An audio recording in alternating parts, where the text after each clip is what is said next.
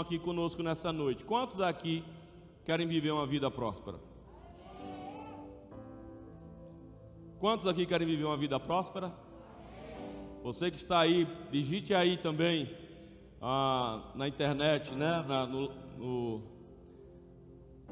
aí na transmissão, coloque amém.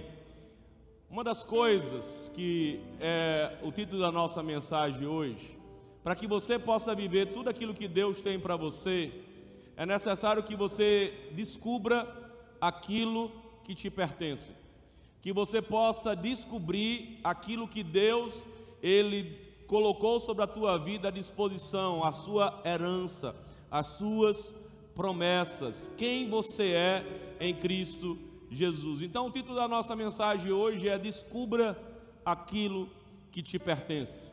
Nós vamos pegar como texto 1 Coríntios capítulo 2, verso 12. Então, bora lá. O apóstolo Paulo diz assim: Ora, nós não temos recebido o Espírito do mundo, mas sim o Espírito que provém de Deus, a fim de que compreendemos, a fim de compreendermos as coisas que nos foram dadas gratuitamente por Deus. Na NVI vai dizer: para que entendamos as coisas que Deus tem nos dado gratuitamente.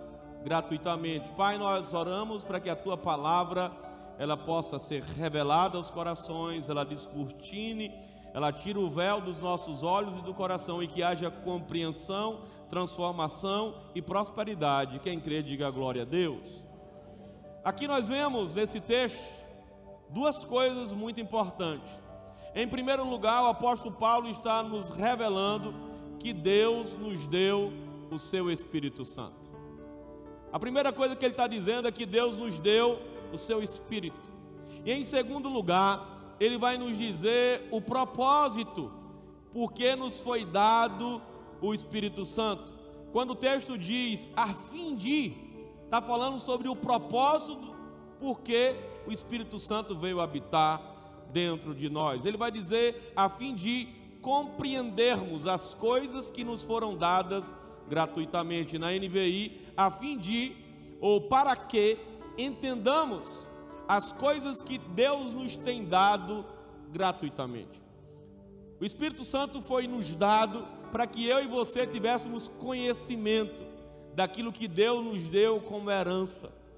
Para que Deus, para que nós pudéssemos conhecer qual é a nossa identidade nele, aquilo que ele tem preparado para nós. Óbvio que não é somente esse o motivo e o propósito que o Espírito Santo de Deus está em nós habita em nós. Coríntios vai nos dizer, o apóstolo Paulo vai nos dizer que o Espírito Santo nos transformará, né, de glória em glória, segundo a imagem do seu filho Jesus.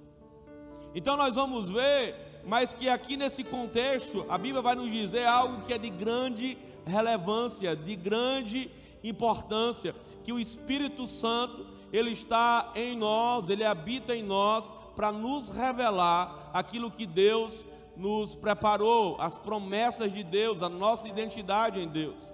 Em 2 Coríntios capítulo 5, verso 17, vai nos dizer o seguinte: "Portanto, se alguém está em Cristo, é nova criação. As coisas antigas já passaram, eis que se fez uma realidade nova." Agora, o que é que a Bíblia está dizendo? Que as coisas, quando eu entrei em Cristo Jesus, aqueles que estão em Cristo, é nova criatura, ele nasceu de novo, é uma nova pessoa em Deus. E ele vai dizer: as coisas velhas, elas já passaram, eis que se fizeram coisas novas. E o texto vai nos dizer que se fez uma nova realidade. Deus agora tem uma nova identidade, Deus agora tem uma nova realidade para a sua vida. Agora, sabe qual é o problema? Não adianta Deus ter para mim uma nova realidade, eu ser uma nova criação, se eu não conheço. Se eu não tenho conhecimento de quem eu sou e o que Deus preparou para mim, aquilo que Deus preparou para mim não vai gerar em mim mudança, não vai gerar em mim transformação, porque aquilo não me foi conhecido. E o texto está me dizendo que o Espírito Santo de Deus foi nos dado, foi colocado em nós, ele veio habitar em nós, para que ele pudesse revelar aquilo que nós somos em Deus, aquilo que Deus preparou para nós, a partir do momento que nós entregamos a vida a Ele. Mas sabe qual é o problema? Tem muitas pessoas na igreja, tem muitas pessoas andando com Deus há muito tempo, mas ainda vivendo a velha realidade. As coisas, no, as coisas antigas já passaram, mas ela continua com a mentalidade antiga. Ela continua vivendo com a mentalidade antiga e não tem condição de você viver algo extraordinário em Deus, vivendo com a mentalidade que você tinha antes. E se nós não conhecemos a nossa nova realidade em Deus, não vai gerar mudança, transformação. No livro O Nome de Jesus de Kenneth Reagan, ele vai citar um episódio que aconteceu com Charles Spurgeon, o príncipe dos pregadores, lá no ano 1900, na Inglaterra. Alguém que trouxe um avivamento na Inglaterra. E aconteceu um fato com ele, que ele narra no livro que eu quero ler para vocês. Certa ocasião, Spurgeon foi chamado à casa de uma idosa, a qual estava confinada em uma cama. A desnutrição estava acabando com ela. Durante sua visita, Spurgeon notou um documento em uma moldura pendurado na parede. Perguntou à mulher: É seu? Ela disse que sim e explicou que tinha trabalhado como doméstica no lar de uma família inglesa. E ela diz: Antes de a condessa morrer, ela me deu isso. Trabalhei para ela quase meio século, ou seja, 50 anos. Tive muito orgulho desse papel, por isso mandei colocar nessa moldura está pendurado na parede desde a morte dela, faz 10 anos. Há 10 anos ela tinha recebido aquele papel. Spurgeon perguntou: A senhora me daria licença para levá-lo e mandar examiná-lo mais de perto? Oh, sim, respondeu a mulher, que nunca aprendera a ler. E ela disse: É só cuidar para que eu tenha esse documento de volta outra vez. Spurgeon levou o documento às autoridades, as quais já tinham procurado. Tratava-se de uma herança. A dama da nobreza inglesa legara uma casa e dinheiro à sua empregada. Aquela mulher morava em um casebre de um só cômodo, feito de caixas de madeira, e estava passando muita fome. No entanto, tinha pendurado na parede um documento que a autorizava a receber todos os cuidados e a morar em uma casa excelente. O dinheiro estava acumulando juros e pertencia a ela. Spurgeon ajudou a obtê-lo, mas o dinheiro não fez tão bem a ela quanto poderia ter feito antes. Acho que isso é um exemplo daquilo que tem acontecido a grande parte do mundo evangélico. Moramos em uma casebre desmoronando espiritualmente falando, enquanto deixamos sobre a mesa em algum canto a Bíblia, a nova aliança. Temos orgulho dela, mas nunca nos damos ao trabalho de descobrir aquilo que nos pertence, segundo ela nos assegura. Isso é um relato triste do que acontece com a maioria dos cristãos. Eles têm um livro que é a nova aliança, e ali está escrito quem eles são, aquilo que eles têm, e eles têm orgulho da Bíblia. Nós, os cristãos, temos orgulho da Bíblia, mas não gastamos tempo para lê-la, para conhecê-la, e como não conhecemos quem somos, não temos a nossa vida alterada. Temos direito a morar em uma mansão espiritualmente falando, de ter uma vida plena e vivemos uma vida miserável, porque não conhecemos. E muitos têm vivido a teologia do cabrito que é o que aconteceu com o irmão do filho pródigo. Ele, quando chega do campo, ele encontra lá em Lucas 15 uma festa. E ele pergunta: Que zoada de festa é essa?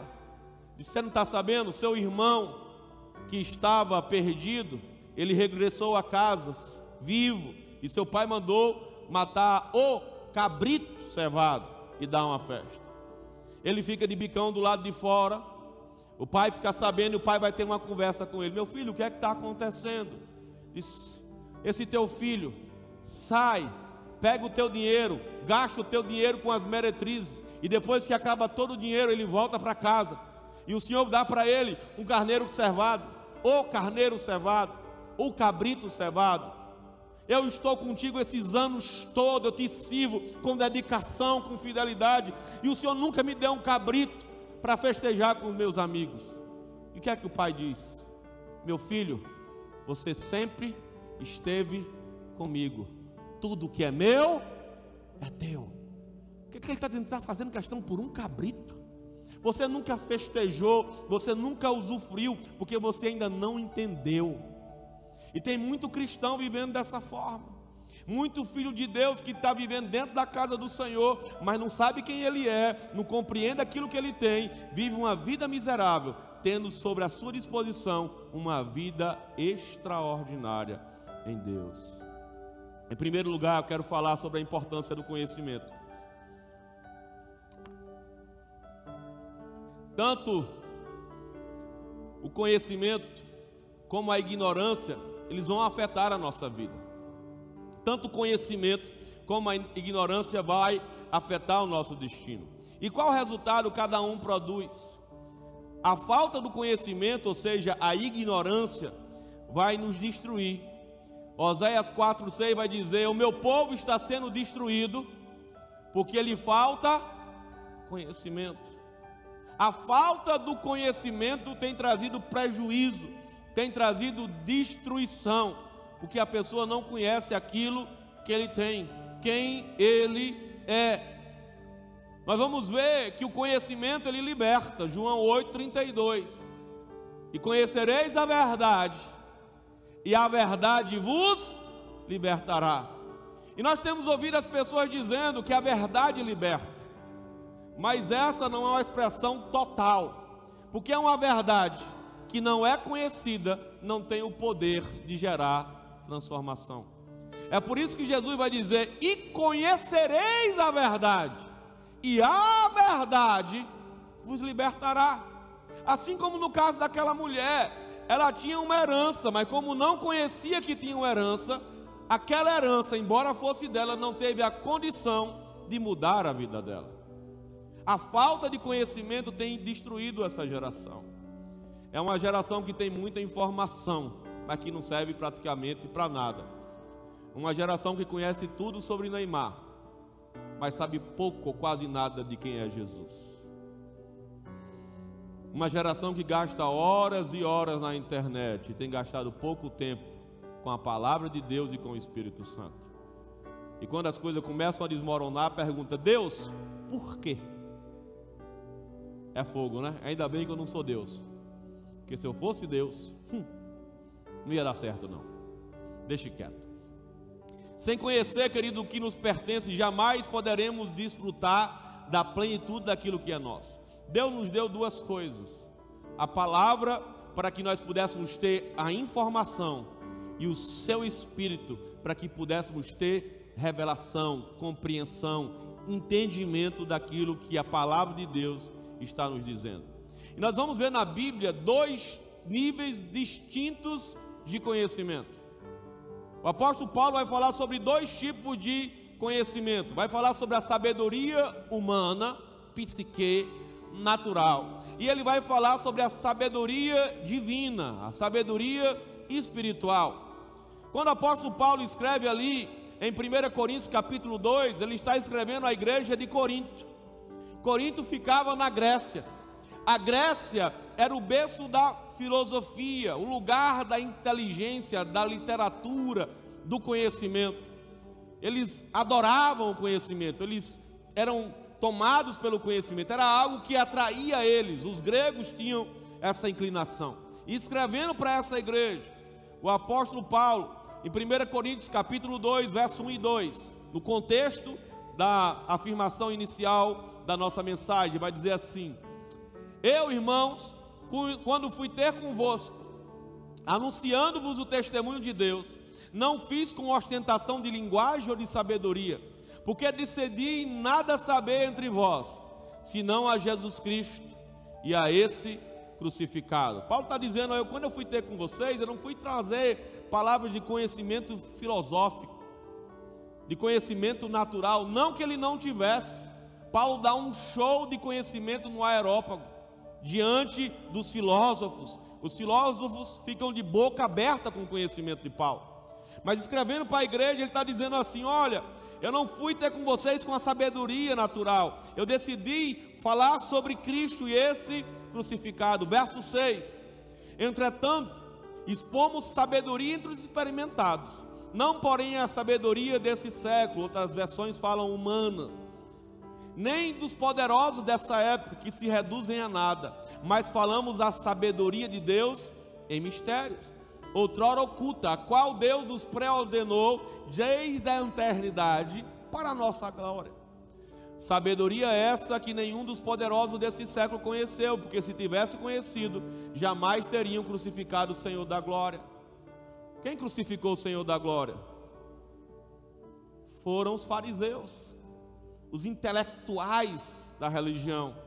Mas eles tinham conhecimento natural, e Paulo está dizendo: se eles tivessem conhecido espiritualmente, tivessem sabedoria divina, eles não teriam crucificado Cristo Jesus. Jesus vai chamar o apóstolo Paulo vai dizer em 2 Coríntios 5,16 que se alguém conheceu Jesus Cristo segundo a carne, já não conhecemos mais dessa forma. O que é esse segundo a carne? Segundo o conceito natural. Porque quando Paulo escreve aos Coríntios, alguns anos atrás Jesus andou na terra. Jesus Cristo, homem, está andando lá. Ele está dizendo: tem pessoas aqui que conheceram Jesus Cristo, homem, segundo a carne mas agora nós não conhecemos segundo a carne, mas segundo o Espírito de Deus. O Senhor Jesus vai chamar isso de revelação. Em Mateus 16, ele pergunta para os seus discípulos: O que dizem os homens? Quem eu sou? Ah, uns dizem que tu és João Batista, outros dizem que tu és Jeremias, outros dizem que tu és um profeta. E ele faz outra pergunta. Agora eu pergunto: e vocês? O que dizem que eu sou? E o apóstolo Paulo vai, é, Pedro vai dizer: Tu és o Cristo, o Filho do Deus vivo. Qual é a resposta de Jesus? Não foi carne, nem sangue que te revelou, mas o meu Pai que está nos céus. Uma sabedoria espiritual, uma sabedoria divina. E ele chama isso de revelação. Repita comigo: revelação. Você que está aí nos assistindo, digite aí revelação. Revelação. Eu vou dizer o que é revelar. Revelar significa tirar das trevas e vir para a luz, retirar o véu, ver com clareza. Antigamente, vocês hoje nós temos ah, é, celulares, mas antigamente nós tínhamos máquina de bater foto.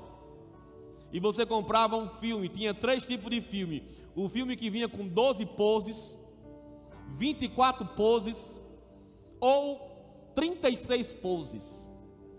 E depois que você tirava as fotos na máquina, você pegava um filme, que era um tubinho preto, quem lembra? E você levava na arte foto paulista. E saía com uma hora. A revelação, quem lembra? A revelação saía em uma hora. Quem aqui pegou essa época das máquinas de pose. Então você já é grupo de risco, viu, filho? Você é grupo de risco, você não deveria estar aqui. A sua idade já é brincadeira, irmãos. Rapaz, eu me lembro até hoje, eu, quando no começo da minha caminhada eu andava com tudo que era lugar que era pentecostal. E um dia eu fui para um, um, lugar que, que eu disse que o pastor era, era fogo, fogo, fogo, fogo puro. Diga, é hoje que eu vou lá receber meu, e o pastor fez uma pergunta: Quem aqui quer revelação? E eu, como Pedro, eu era o primeiro a dizer: Eu quero. Ele disse: Arte de Foto Paulista sai em uma hora.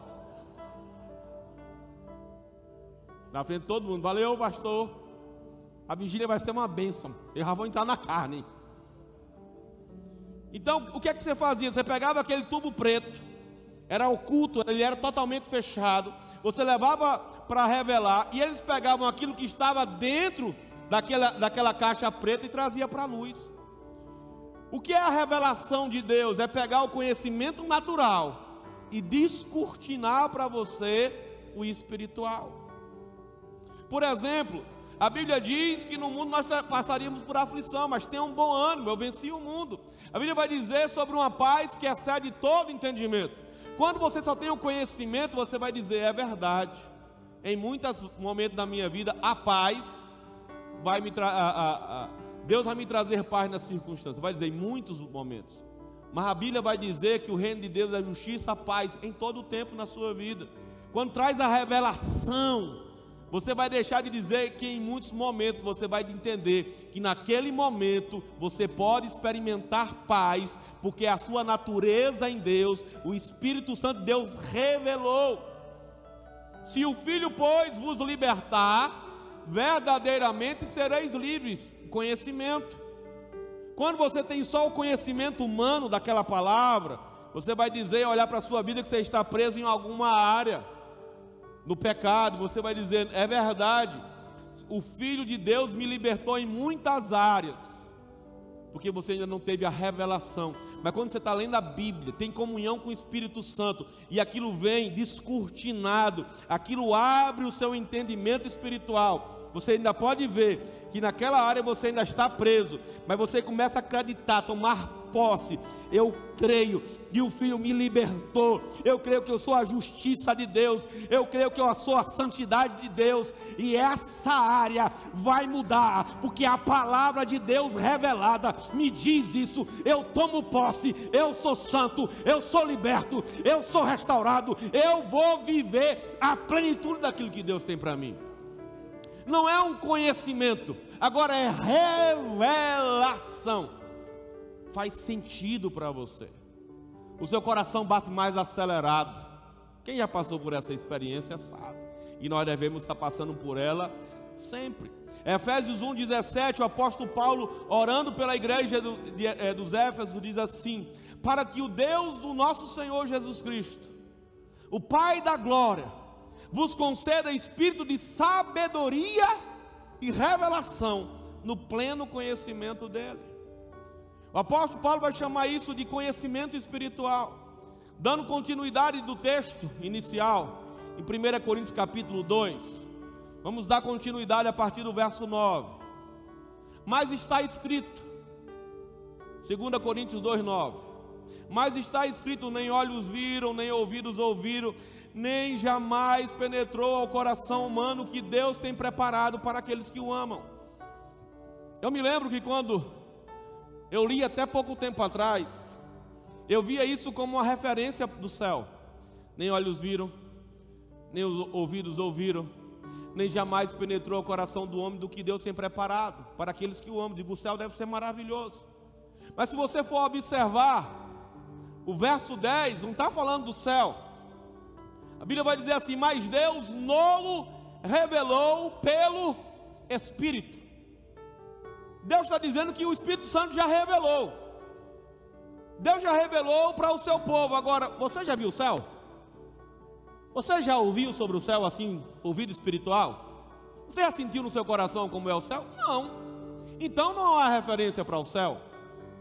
É a referência da nossa identidade em Deus, de quem nós somos em Deus, da nossa natureza em Deus, da nossa filiação dele, da nossa herança nele nem ouvidos ouviram, nem olhos viram, que nós somos mais que vencedores nele, que nós podemos todas as coisas nele, que eu sou santo nele, que eu tenho autoridade e poder nele. Nem olhos viram, nem ouvidos ouviram aquilo que Deus tem preparado para o seu povo, e agora é revelado à sua igreja, pela sua palavra e pelo seu Espírito.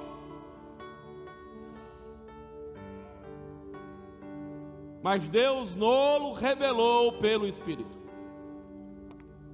Porque o Espírito todas as coisas prescuta, até as profundezas de Deus, guarde isso. Porque qual dos homens sabe coisas do homem, senão o próprio Espírito que está nele? Por exemplo, Bárbara pode andar com Neves. São quantos anos casada com você, Neves? 18? misericórdia. Bárbara, que o Senhor te conceda paciência, porque se Ele lhe der força, tu quebra ele na porrada, minha irmã. Paciência, viu? A obra está em construção. 18 anos morando com Névito. Coitada. Eu não consigo me conter. Vou, pastor, seja espiritual, sabedoria espiritual. 18 anos andando com Névito. Mas o que, é que o texto está dizendo? Ninguém conhece o próprio homem senão o espírito do próprio homem. Ninguém conhece Névito senão o espírito de Névito que habita nele. O que ele pensa, hum, deve ser cara presepada. O que ele pensa, o que ele sente, só o próprio espírito dele sabe. Ninguém sabe quem é você, fora Deus, do que é você mesmo. Quem está entendendo? E o texto vai seguir. Assim também as coisas de Deus ninguém conhece senão o Espírito de Deus. Ele está dizendo que assim como o Espírito do homem conhece o próprio homem, ninguém conhece a Deus Pai como o próprio Espírito dele, que é o Espírito Santo.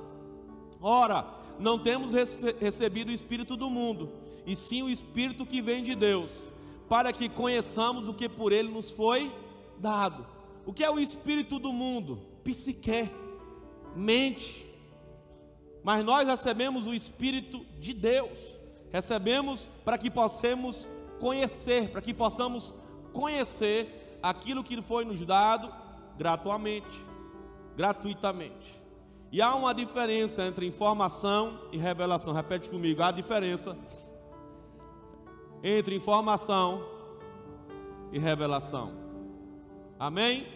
Então bora lá, 2 Coríntios 13, 2, continuando no próprio texto. 1 Coríntios 2, 13 a 16 diz assim: Disto também falamos, não em palavras ensinadas de sabedoria humana, mas ensinadas pelo Espírito, conferindo coisas espirituais com espirituais. Ora, o homem natural não aceita as coisas do Espírito porque eles são loucura.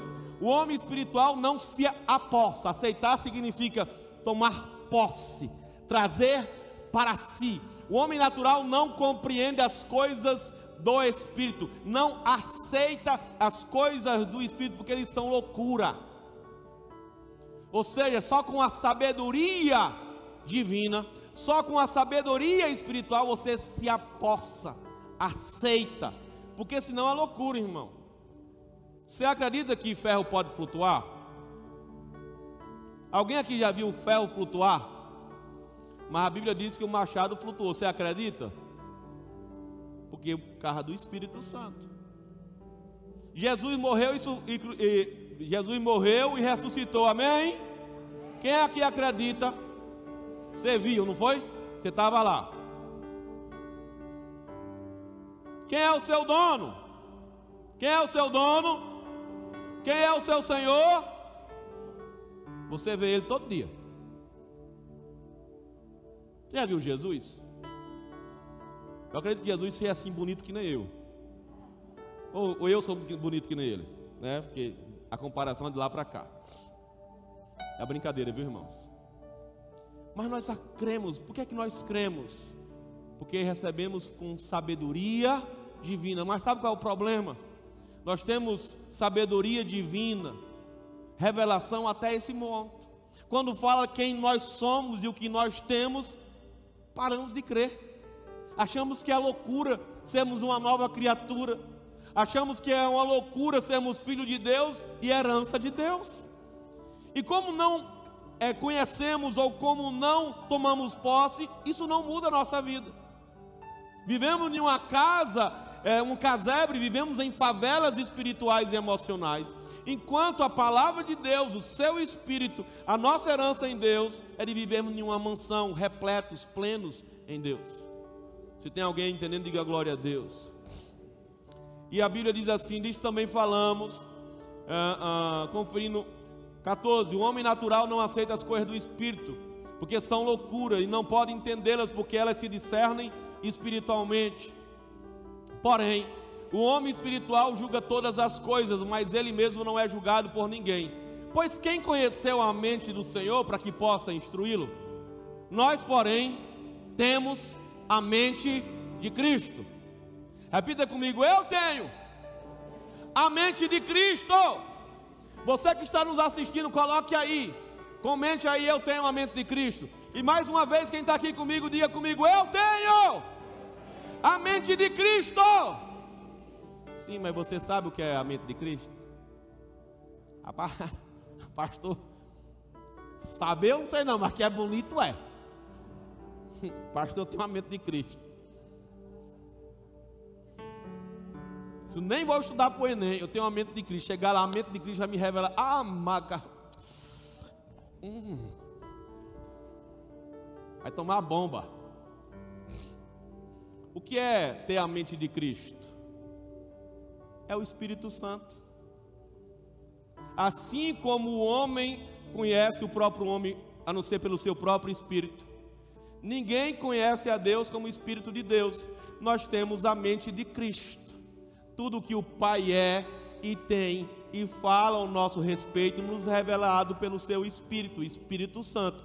O Espírito Santo de Deus é a mente de Cristo em nós. Diga comigo, eu tenho a mente de Cristo, eu tenho o Espírito Santo, e tudo que Deus fala, diz que eu sou a mente de Cristo, que é o seu Espírito, me revela. Eu, se fosse você, aplaudir o Senhor. Eu dava um glória bem alto. Oh, glória, aleluia, oh, mistério, oh, decantas.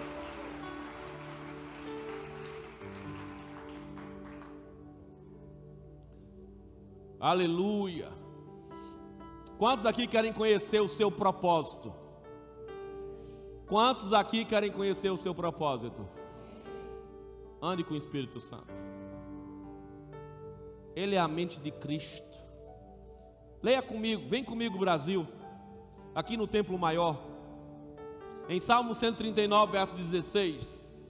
Vai nos dizer o seguinte: Todos os dias foram determinados para mim, todos os dias determinados para mim foram escritos no teu livro, antes de qualquer deles existir. Você sabia que lá no céu tem um livro acerca da sua vida. Antes de você existir, todos os seus dias foram escritos em um livro, e lá tem todos os passos que Deus preparou para você andar aqui na terra. Pastor, que massa! Como é que eu tenho acesso a esse livro? Através da mente de Cristo. A mente de Cristo, o Espírito Santo sabe tudo que está escrito no livro a seu respeito.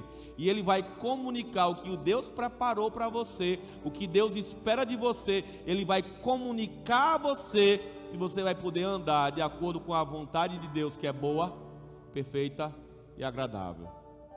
Como é que eu consigo fazer isso, pastor? Como é que eu tenho acesso a essa revelação? Ponto 3 e último. Como obter essa revelação, meu pastor? A pergunta é: essa revelação é automática? Ela vai acontecer naturalmente na nossa vida? A resposta é não.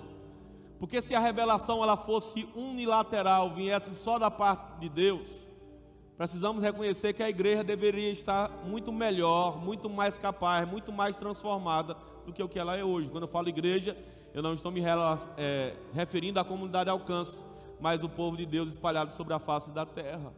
Porque não depende só de Deus, nós temos que fazer a nossa parte. Nós precisamos buscar o conhecimento bíblico. Colossenses 3,16 vai dizer: habite ricamente em vós a palavra de Cristo. Provérbio 18,15 vai dizer: o coração do sábio adquire conhecimento e o ouvido dos sábios procura o saber. A revelação não vai substituir o conhecimento. A revelação vai pegar o conhecimento que você tem, vai descortinar, vai trazer para a luz e lhe trazer entendimento espiritual. Deus só vai revelar aquilo que você já conhece. A Bíblia vai nos dizer em João 14, 26: Mas o ajudador, o Espírito Santo, a quem o Pai enviará em meu nome, ele vos ensinará todas as coisas e vos fará lembrar tudo quanto eu vou tenho dito. Quero pegar aqui uma ilustração do que aconteceu em Caná da Galileia, lá em João capítulo 2. Em Caná da Galileia, em um casamento faltou vinho. E Jesus mandou encher as talhas, seis talhas. Cada talha pegava entre 80 a 100 litros. Nós estamos falando aí de quase 600 litros de água. Ele, ele disse assim: encham as talhas de água. Jesus não encheu, os homens encheram a talha de água. Eu te dizer uma coisa: água na Bíblia é figura da palavra. Vós já estáis limpo pela lavagem da água pela palavra. Agora, a água que eles colocaram, Jesus transformou em vinho. Quer revelação?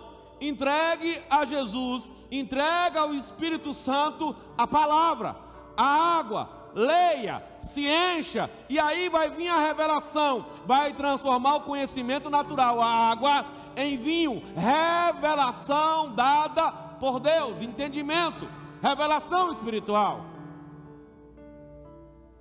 Jesus, todas as vezes que ele foi tentado, ele falou sempre a mesma coisa: está escrito. Cada vez que Jesus foi apertado, saiu a palavra.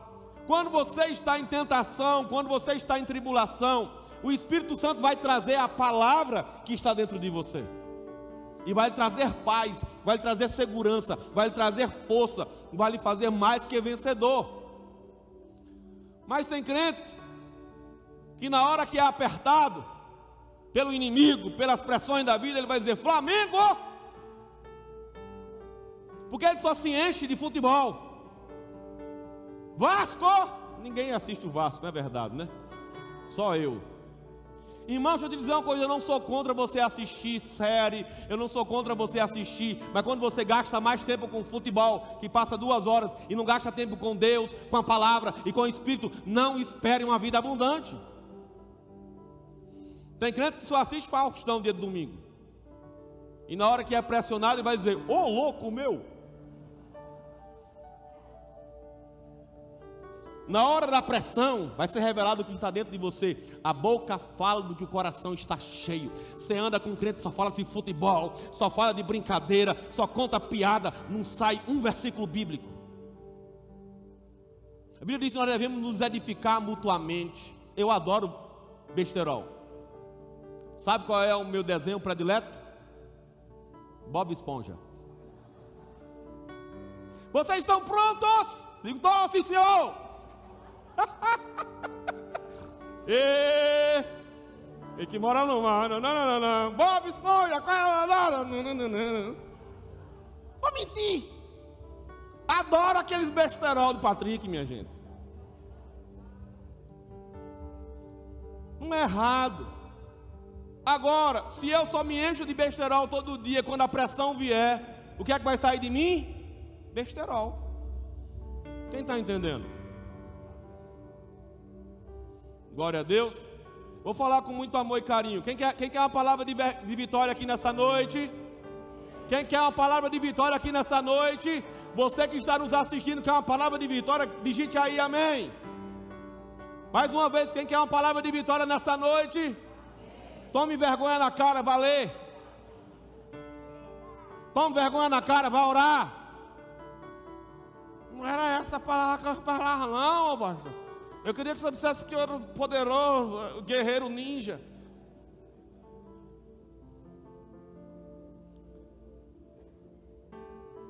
A Bíblia é a palavra da verdade, 2 Coríntios 6, 7, 1 Efésios 1, Efésios 1, 3, a palavra da verdade, Colossenses 1, 5, 2 Timóteo 2, 15, Tiago 1, 18. A revelação ela vai vir de acordo com a própria palavra. A palavra revela a palavra. E aqui eu quero abrir um parênteses bem rápido, que meu tempo já passou. Cuidado com quem você ouve na internet. Esses youtubers novinhos que falam coisas que é para agradar o coração das pessoas. Tem muito youtuber se dizendo que é filho de Deus. Eles agora vivem buscando revelação daquilo que eles mesmos eles mesmos não compreendem. Falando de uma graça sem graça, uma graça sem cruz para agradar as pessoas. Tem comichão nos ouvidos. E o pior, é que eles têm milhares e milhares e milhares de seguidores. pessoas comendo lixo, sendo carregadas para o inferno, com essa hipergraça. Mas sabe por que, é que estão sendo arrastados para o inferno? Porque são preguiçosos, não querem ler a palavra. Tudo que eu pregar aqui vai na Bíblia. Eu botei aqui os slides hoje de manhã. Terminou, o povo falou: os textos estão errados. A referência dos textos estão errados. O texto aqui está certo, mas a referência está errada. Sabe por quê? Foram olhar. Olhe. Eu sou falível. Vá na palavra, vá na Bíblia. Você deixa de ser preguiçoso. Vá conferir na palavra se está escrito daquela forma. Ah, não existe nada que você venha fazer que lhe tire do lugar de filho. Você pode pecar o que for, é, é verdade. A Bíblia diz que, que, que Adão era filho de Deus, está lá em Mateus. Sete filhos de Adão, Adão, filho de Deus. Adão pecou e deu boa para Adão, não foi? Ele foi expulso do paraíso. Deixa eu te dizer uma coisa: se Adão era filho de Deus, e o que você fizer, você pode pecar como quiser, e você não perde o lugar de filiação. Por que é que Jesus, quando entrou no mundo, era filho unigênito? Alô? Alô? Como que Jesus era filho unigênito? Se Adão, diz a palavra de Deus, se alguém pegar aí a referência, me dê para não ficar aqui solto. Adão, filho de Deus, está lá em Mateus, se eu não me engano. Se Adão era filho de Deus, e o que você fizer não perde lugar de filiação, alguém faltou combinar com Deus. Não combinaram com Deus. Então vá para a palavra, vá ler. O que o pastor Fabiano pregar, vá ler. O meu pastor é um dos maiores mestres do Brasil, o pastor Luciano Subirá. E tudo que ele fala eu vou na Bíblia. É um veículo de Deus, sim, mas é falível. Se tem alguém entendendo, diga glória a Deus. A maioria das pessoas quer resolver os seus problemas com oração, dos outros. É o crente seis horas. Seis horas aí por mim, que eu estou passando por uma luta. Seis horas aí por mim, que eu estou passando por um problema no casamento. Está com problema financeiro, tem seminário de finança, não vem para o seminário de finança na igreja. Ora por mim, pastor. Ora para dar uma vergonha na tua cara. Quer ter um casamento próspero, não lê um livro sobre casamento, não assiste seminários sobre casamento. Lucas 3, 38. Anote aí você aí, ó, Adão, filho de Deus. Lucas 3, 38. É, e o outro texto é João 3,16, que fala que Deus amou o mundo de tal maneira que deu seu filho unigênito. Mas depois que ele ressuscita no terceiro dia, ele já não é mais filho unigênito, mas ele é o primogênito do Pai, ele é o primeiro entre muitos irmãos, e eu estou diante deles aqui nessa noite. E se alguém tomar posse dessa palavra, diga glória a Deus. Segundo lugar, invista em oração. Jeremias 3, 30, 33, 3: Invoca-me e responder-te-ei, e anunciar-te-ei coisas grandes e ocultas que não sabes. O conhecimento que você tem da palavra no ambiente da oração, o Espírito Santo vai colocar fogo nessa palavra, o Espírito Santo vai descortinar, o Espírito Santo vai personalizar sobre a tua vida. Você vai sair do ambiente da oração como mais que vencedor. Mas a Bíblia diz, mas agora não é só uma informação da palavra, ela é viva, ela é eficaz, ela produz mudança. Eu tomo posse dessa palavra e ela começa a me mudar por dentro, e é só questão de tempo. Por fora, eu vou ter atitudes de vencedor. Se tem alguém me entendendo, diga glória a Deus. Eu estou aleluiado, glórias além da Bíblia, da oração, temos que gastar tempo orando em outras línguas. É um mistério, decanta labachúria neves, é o chupa balahales. Ah, mistério. Ripa lá para fora.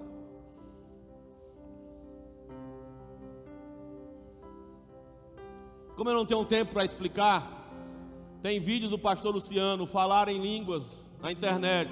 Um, dois, três e quatro quatro horas falando sobre o falar em línguas. Gasta tempo lá. Mas eu quero mostrar aqui só alguns textos. Bora lá. 1 Coríntios capítulo 14, verso 2: Pois quem fala em outra língua não fala a homem senão a Deus, visto que ninguém entende. E em espírito fala mistérios. Quando eu estou falando no espírito, quando eu estou orando em outras línguas, eu não entendo o que está falando, mas eu estou falando com Deus. Quem está do meu lado não me entende, nem é para entender, a não ser que tenha, a não ser que eu esteja orando com variedade de línguas e tenha quem interprete, é outro estudo. Eu estou falando com Deus, é uma linha direta, eu e Deus, a mente de Cristo em mim, o Espírito Santo, Ele está intercedendo através da minha boca, falando coisas a meu respeito, falando coisas sobre a minha vida, daquilo que precisa ser revelado, daquilo que precisa ser transformado, daquilo que eu preciso em Deus para viver a plenitude de Deus.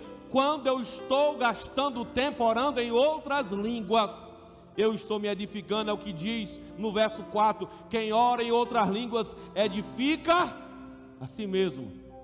E olha o que, é que diz o apóstolo Paulo no verso 14: Porque se eu orar em línguas, o meu espírito ora de fato, mas a minha boca, a minha mente fica infrutífera. Quando eu pego estrada, eu gosto de entrar em Misteriolândia. Eu vou pilotando o carro e falando em línguas. Porque eu piloto o carro com a mente ou com o espírito? Com a mente. Então o meu espírito está livre para orar em outras línguas. Isso para mim é tão normal hoje, que eu ia pegar a Natália na faculdade, e ela vinha com as colegas dela no banco de trás, e eu começava no carro e eu esquecia. E as colegas Natália, o que é isso? Seu pai está ficando doido. Essa mulher, depois eu explico. Mas Boa parte, quando eu estou orando em outras línguas, lembra que nós falamos: o homem natural não compreende as coisas do espírito. Eu estou orando em outras línguas com o espírito.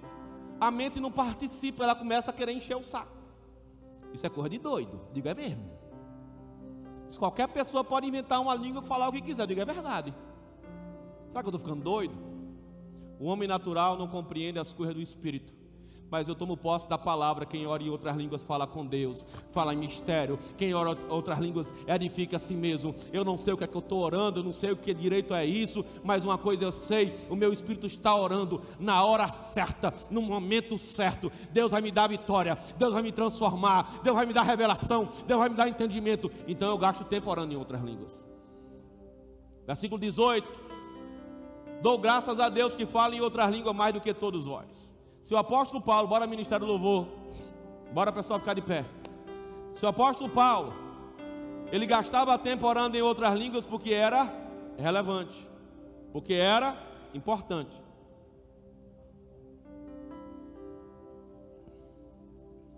Quem entendeu o que nós ministramos aqui nesta noite?